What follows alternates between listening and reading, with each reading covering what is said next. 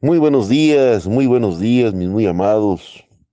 Damos gracias a aquel que vive por los siglos de los siglos y que es el alfa y la omega, el principio y el fin, nuestro Señor Jesucristo, por este precioso día que nos da la oportunidad de vivir y abrir nuestros ojos para su grande y maravillosa misericordia. Gracias, Señor Jesucristo. Casa de oración Salmo 91 de Iglesias de Jesucristo Dios verdadero y vida eterna, por medio de este su siervo, Gerardo Eloy Chávez Barragán, estamos hoy con un día que nos va a dar la oportunidad de hablar del Señor. Nuestro número de teléfono 461-208-4366. Mande sus comentarios, acérquese sin miedo. Queremos ayudar a que el mundo conozca la única manera de ir al cielo y por medio es de la palabra de Dios. No son las religiones. Veamos lo que dice el Señor el día de hoy. examinándolo todo, repito, examinadlo todo, retened lo bueno, absteneos de toda especie de mal, y el mismo Dios de paz os santifique por completo. ¡Wow! Qué grande es Dios, ¿verdad? ¿Cómo nos advierte las cosas si nosotros somos sordos? Yo la verdad, eh, esta palabra, pues, ¿qué le dices a la gente? No lo entiende. Está diciendo que antes de que hagas algo, antes de que actúes, examínalo, observa, ve, califícalo, ve si realmente eso que vas a hacer es algo bueno. Mire, hay gente que dice, bueno, y aquellos que no les hablaron de Cristo y mueren, ¿van a ir al infierno? No, el Señor los va a juzgar por su conciencia. Aquí no hay pretexto de que usted no sabe lo que es bueno y lo que es malo, porque Dios le puso dentro de usted al Espíritu. Y la gente sabe por medio de ese Espíritu, que es la que le llamamos conciencia, cuando haces algo malo que no vengan a enfrente del Señor a decir, es que yo nunca oí de ti. No, pero yo te puse conciencia, yo te puse a ti un espíritu que te enseñaba lo bueno y lo malo.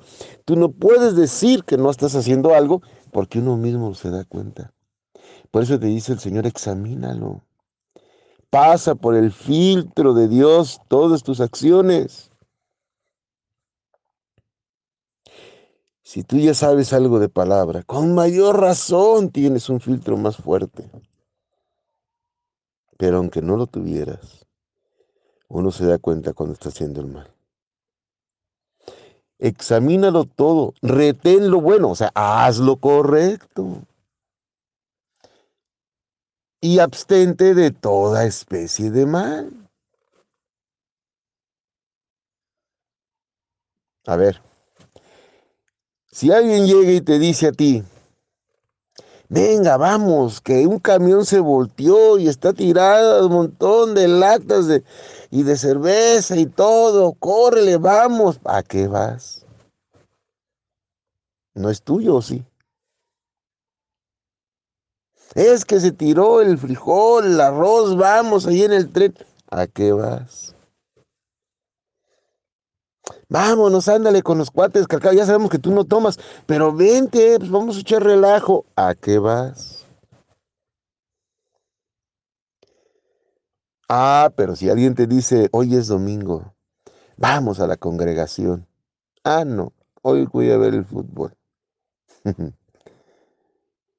Oye, ¿qué te parece si hoy vamos a ganar algunas almas? Vamos a, a ir a tocarle puertas a la gente, a invitarlos a que conozcan de Jesús. Ay, tenemos que hacerlo.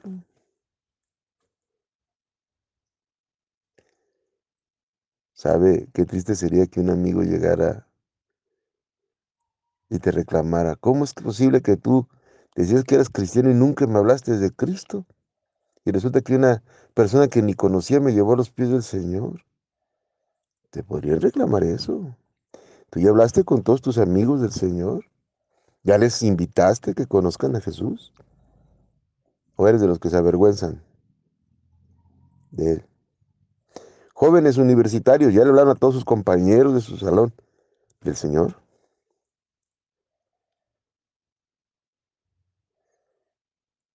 Varones, ¿ya le hablaron a todos sus compañeros de trabajo de Dios?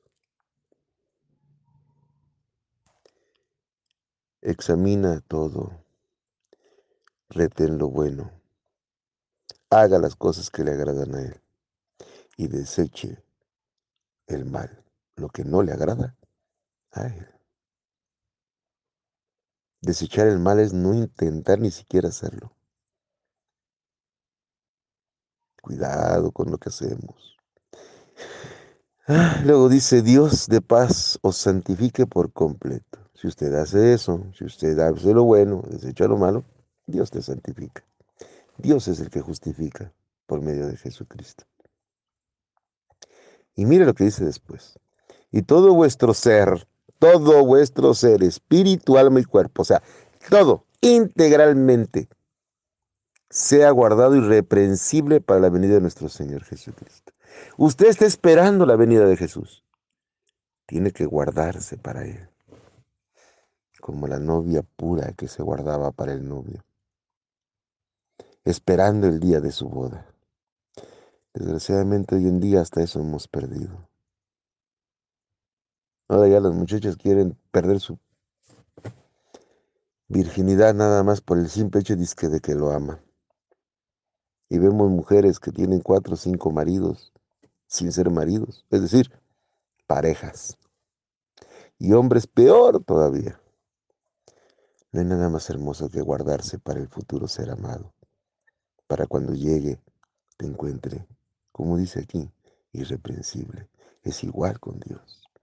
Guárdese del mal, para que se va a casar. ¿Usted es la novia? ¿O no somos la novia, el pueblo de Dios? Si somos la novia, tenemos que guardarnos para el novio.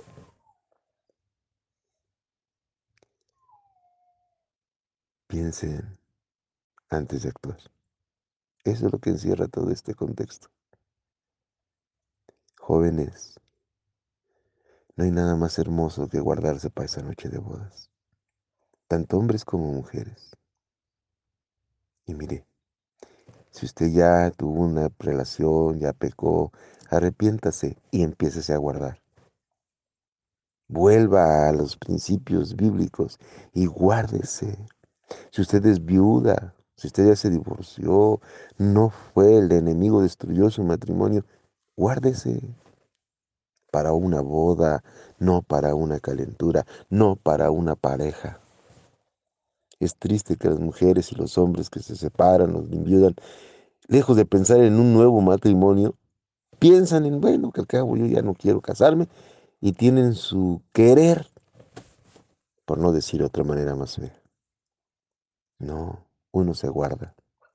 Así como nos guardamos en esa situación, no hay nada más bello que esa persona que te ama encuentre una persona guardándose a una persona promiscua. Así es con Dios igual. Uno se guarda, somos la novia y nos guardamos del pecado. No andamos de promiscuos coqueteando con el pecado, andamos guardaditos para nuestro precioso novio Jesucristo. Guárdese cuerpo, alma y espíritu integralmente. Todo su ser para Él. Si tropieza, levántese, sacúdase y siga adelante. Arrepiéntase. Pero guárdese y sígase guardando, porque un día estaremos de él, delante de Él, y Él nos va a decir, wow, qué hermosa que eres, qué hermoso que eres. Gracias por haberme esperado. ¿No anhela eso? no anhela ser el siervo fiel. Él es hermoso y nosotros tenemos que estar guardados para Él.